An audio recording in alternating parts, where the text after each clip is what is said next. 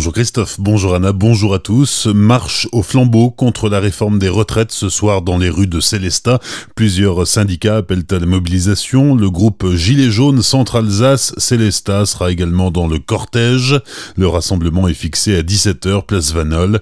Convergence citoyenne fait savoir que les colistiers disponibles ce soir se joindront à la marche au flambeau.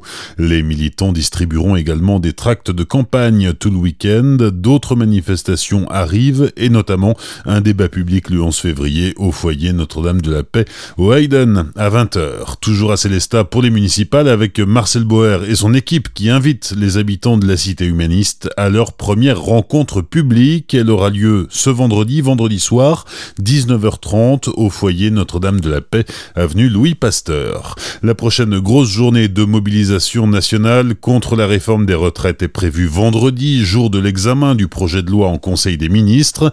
Rassemblement est prévu à 11h, place d'Armes à Célestat, puis les manifestants rejoindront Strasbourg en bus pour grossir les rangs du défilé qui débutera à 14h. Une femme d'une quarantaine d'années placée en garde à vue lundi à Colmar, elle est soupçonnée d'avoir volé au moins 365 000 euros à un homme aujourd'hui âgé de 97 ans. C'est la banque du grand-père qui a alerté la police en septembre après la fermeture soudaine et suspecte d'un compte bancaire. Les enquêteurs ont rapidement découvert le Le détournement a débuté en 2011 et en 8 ans, ce sont plus de 200 virements qui ont été effectués au profit de la suspecte.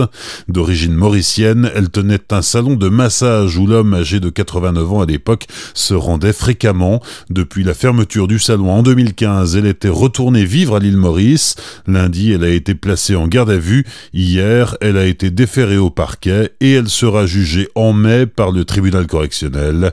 Le vieux monsieur a été placé, lui, sous tutelle.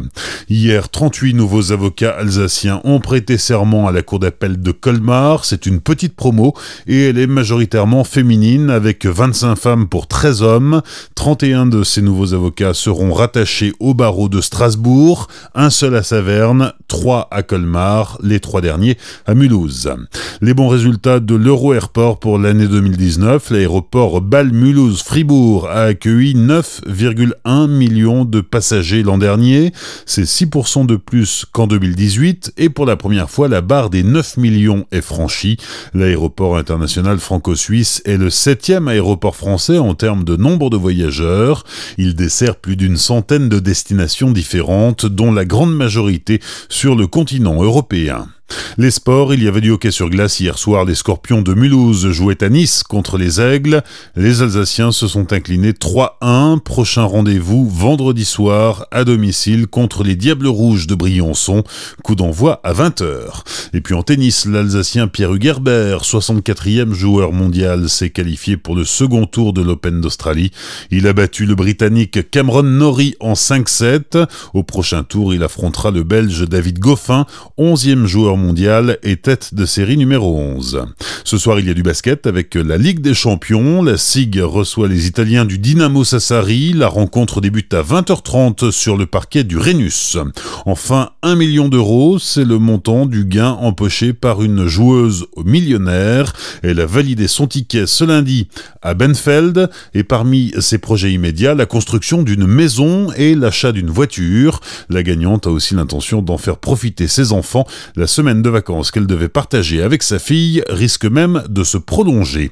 Bonne matinée et belle journée sur Azure FM, voici la météo.